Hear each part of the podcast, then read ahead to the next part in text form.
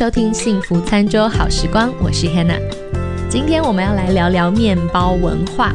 说到面包，不知道大家会想到的是这种东方口味的松软、有内馅的香甜的面包，还是你会想到的是像是欧式的那种杂粮大面包呢？我们今天就要来聊聊看，在我们南加州还有在美国的面包文化。其实哦，在我们美国，我们随处都已经可以找到很多很多的亚洲面包店。为什么我要特别强调亚洲呢？其实呢，在我们南加州，因为移民的关系，有许多来自日本、韩国、呃中国，甚至是像是我台湾来的人，那我们就会在这边开设很多的这一种我们喜欢的烘焙坊。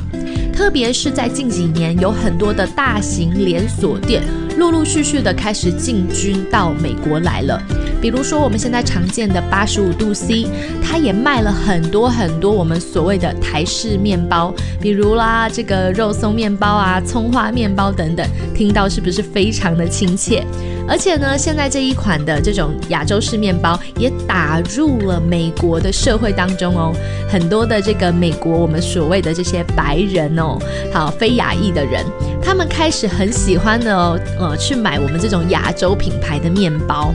那我今天就要来聊聊啊，这个亚洲面包的文化。因为说到呢，呃，西式的面包，我们其实呢比较想尝啊想到的就是这种杂粮类的。那这其实是比较呃源自于当时的法国啊，甚至是英国啊，甚至是美国。那我们会觉得说面包其实是西方人他们的呃食物，没有想到呢，不知道为什么，好像这个食物到亚洲以后，它变成了另外一种口感的面包了，而且还做了很多的改良，包含了有内馅，比如红豆面包，或是呢我今天在节目下半段会介绍的咖喱面包。那我们就来讲讲看，关于这些有内馅的面包，亚洲口味比较柔软的这种口感的面包，到底是怎么来的？其实呢，亚洲人呢，我们的主食啊，最主要是米饭为主。那西方人呢，他们是用面包去配他们的，比如说牛排呀，比如说他们的这个呃肉排呀，去配主食来吃。所以呢，面包在西方文化里其实是一个配角。可是到东方呢，我们原本是从吃米饭的，怎么到后面衍生到变成是吃面包了呢？这个就得从二战的时候开始说起哦。第二次世界大战的时候呢，那时候美国其实在日本援助了很多很多的这个小麦，也就是面粉。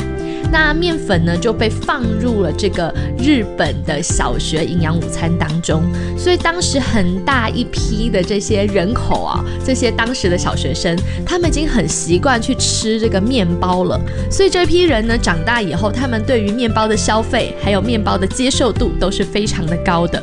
这个啊，大概约呃约在九年前，其实也快十年了啦，就是二零一一年的时候，啊，这个日本的总务省有公布了一个。调查，他们发现呐，日本人用来购买面包的支出哦，家庭支出竟然超过了米饭。哎，这个是破天荒的新闻哎，因为我们是亚裔人口，不管是中国也好，韩国也好，日本也好，台湾也好，就说我们这些亚裔人口，我们就是以米饭为主食的耶，我们怎么会支出在面包上面的这个消费金额竟然高于米饭呢？所以呀，大家就开始很好奇，说，哎，这个面包到底是怎么在亚洲开始流行起来，甚至呢，呃，加入了一些自己亚洲。的元素变成我们现在在美国常常可以买到的，不管是啊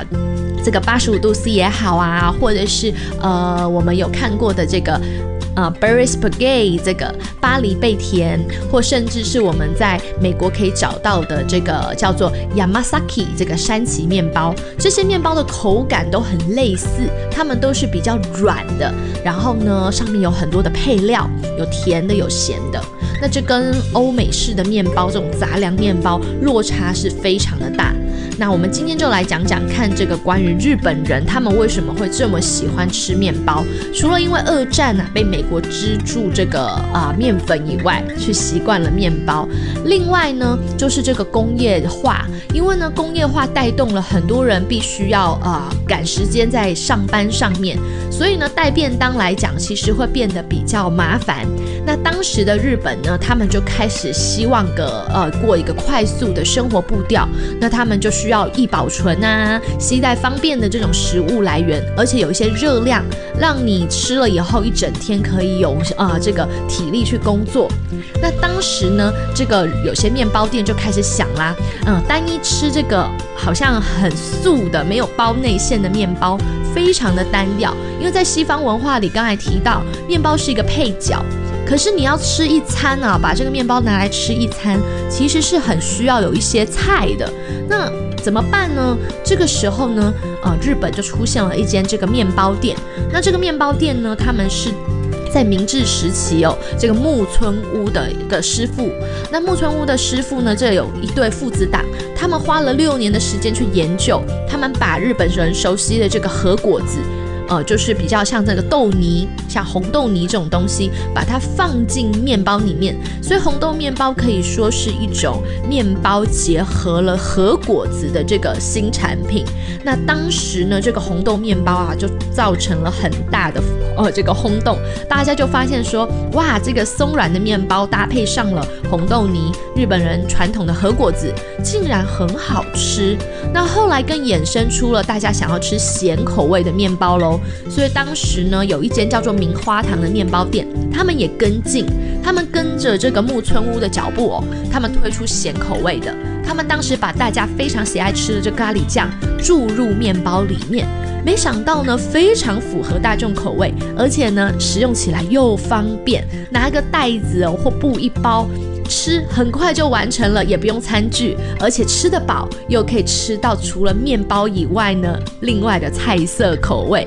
那当时就大受欢迎。所以这也是为什么后来奠定了日式面包它的一种呃会加料、会夹心、会把一些呃菜色放在面包上面去制作的这种路线。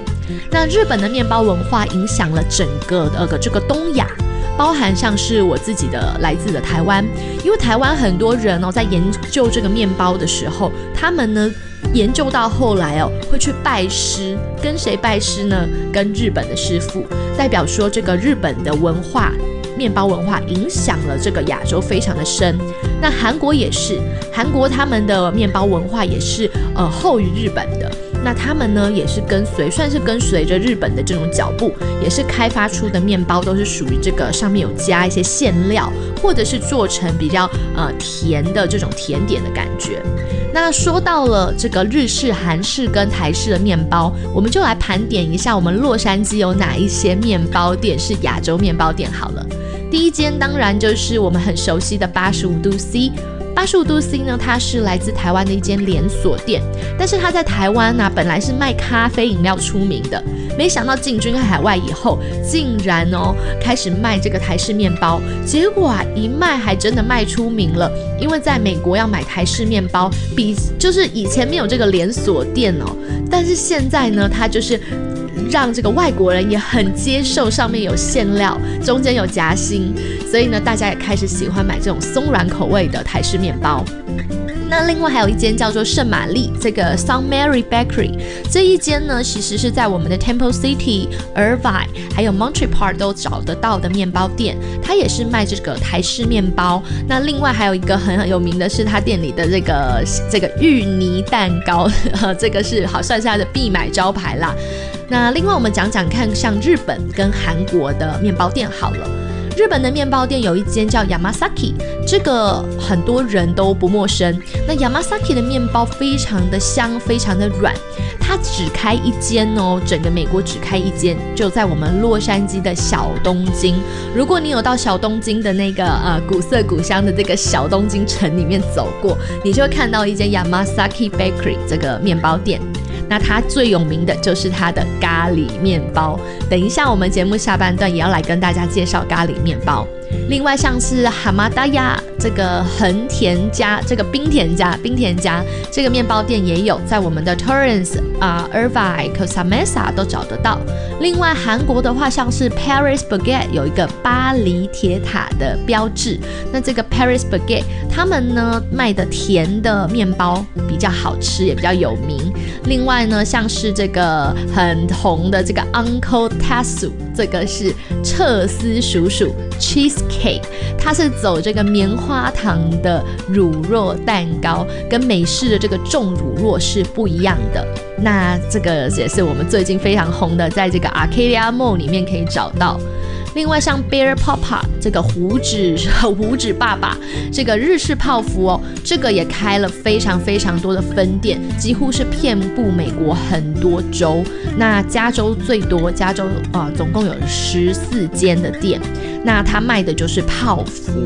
另外的话，像是呃 Royce，Royce 也是日本的呃这个面包店，但是它主打的啊有名的反而是它的这个洋芋片上面裹上一层薄薄的巧克力，哈，这个我相信很多人曾经都吃过。那另外像是风月堂啊，嗯吉兆安啊，或者是韩国的 Coco Hado 啊，就是卖这个栗子烧的，这些我们也是常常都可以见到。所以呢，我们其实，在南加州非常的幸福，我们随处可以找到日本、韩国或者是台湾的这种面包店。那这口感呢，就是我们从小吃到大比较习惯的，松软的、有内馅的，无论是甜的、咸的，可能吃起来觉得比较精彩一点的面包。那这跟欧美的传统面包有非常大的不一样。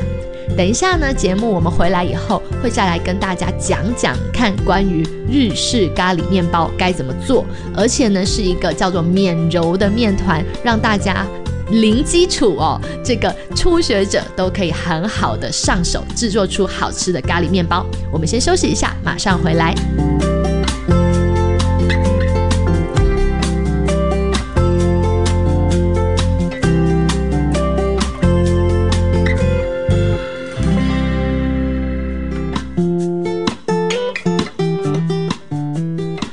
回到今天的节目《幸福餐桌好时光》，我是 Hannah。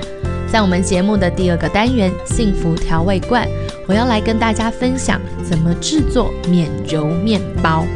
说到这个免揉面包，我觉得非常非常适合跟咖喱面包搭在一起。因为咖喱面包它的这个面包不需要过于的柔软或蓬松，那刚刚好呢。免揉面包带出来的口感可能没有办法像所谓的什么呃汤种面包啊这么柔软，但是呢，它如果搭配这个咖喱馅再去做这个炸或烤的过程，非常非常的合适，而且非常的搭。那我今天就要来教大家怎么制作免揉面团，还有怎么制作咖喱馅料。首先呢，这个免揉面包为什么在这两年会快速的窜红？第一个原因就是很简单，呃，这个零失败，这个新手烘焙哦，这个烘焙小白小白 都完全学得会。那我们需要准备的就只有面粉、酵母粉、盐、糖、蛋，还有温牛奶以及大匙的橄榄油。那我详细的食谱我会公布在我的 Cook with Hanna YouTube 频道上面，以及我们的 AN 六九零官方的脸书粉丝页上面，所以大家都可以上去找一找，只要搜寻这个 Cook with Hanna H A N A 就可以找到我的频道，上面有详细的制作方式，还有食谱比例。那这个免揉面包呢，我们只需要把面粉、酵母粉、盐、糖、蛋、温牛奶、橄榄油全部哦。放到一个搅拌盆里面，不要怀疑，就是全部全部丢进去就对了。接着呢，用你的刮刀将它们搅拌均匀，拌到变成一个黏糊糊的面团以后，看不到白白的干粉，就已经好了。你只要盖上这个 这个保鲜膜，让它做发酵。发酵的时间呢，大概一到两个小时。呃，为什么这个 range 这么宽？因为夏天可能天气比较热，有些人家里也没有开什么空调，所以大概一个小时就完成了。那如果你觉得你的面团呢，不确定它什么时候是完成的状态，你可以看它的体积有没有膨胀成两倍的大小。当它膨胀成两倍的大小以后呢，代表你的面团已经发酵完成了。这个时候你就可以把面团拿出来。放在这个撒了一些面粉的板子上面，做一些轻轻的把它压扁，把一些空气压出来。接着你就拿刀子把它分割成八等份，每一个分量呢就把它搓成一颗一颗的这个小圆球哦，很像小包子一样，搓成八颗。那这八颗小圆球呢，就可以开始包你的咖喱馅料了。那我刚刚讲，因为发酵需要一到两小时，所以在发酵的过程里面呢，我们刚刚好就可以运用时间来制作咖喱馅料。这个咖喱鲜酪的做法非常的简单，我们需要的是呃半颗的洋葱以及一些香肠丁。那这个香肠呢，我自己喜欢用的是波兰香肠，就是外皮有点脆脆的这种啊波兰香肠。那我是在 Costco 买到的。另外呢，像是马铃薯啊、红萝卜、玉米这些，其实呢都可以用冷冻的哦，就是买这种 frozen 的。那它原本就是熟的，你只需要放到锅子一起炒香就可以了。接着我们会准备一大匙的奶油，还有两大匙的面粉，这个是需要有点像是呃增加浓稠度的效果，有点像勾芡的感觉。接下来我们可以加入咖喱酱。那如果你没有现成的咖喱酱，你也可以买这个日式的咖喱块。我自己就很喜欢买这种日式咖喱饭的咖喱块回来。那把它加进去一起炒香，它也会慢慢的融化。另外我们会加呃两大匙的砂糖以及二分之一杯的牛奶。把这些料呢全部都放入平底锅当中，首先先炒香这个洋葱，用奶油去炒香它。炒香以后呢，洋葱稍微会变成金黄色，你就可以加入香肠丁、马铃薯丁、红萝卜丁，还有玉米粒，把它们全部都拌炒到啊有一个香味跑出来了，你就可以加入两大匙的面粉，同时倒入牛奶、砂糖，还有咖喱块或者是咖喱酱。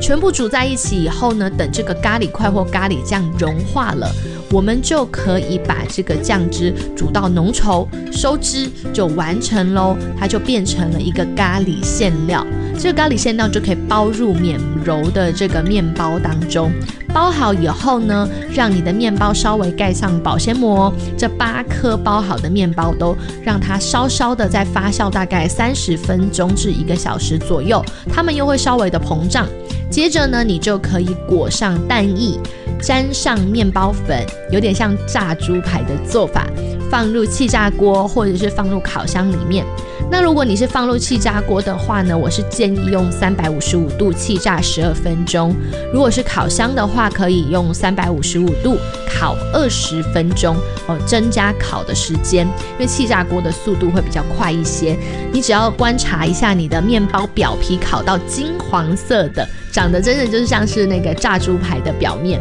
金黄色的面包粉完成了以后呢，拿出来放凉就可以吃了。其实我常常还来不及放凉，就已经等不及的拿起来吃了。热热的吃，放凉后吃都很好吃。所以今天就把这个免揉的日式咖喱面包推荐给大家，也跟大家分享了关于。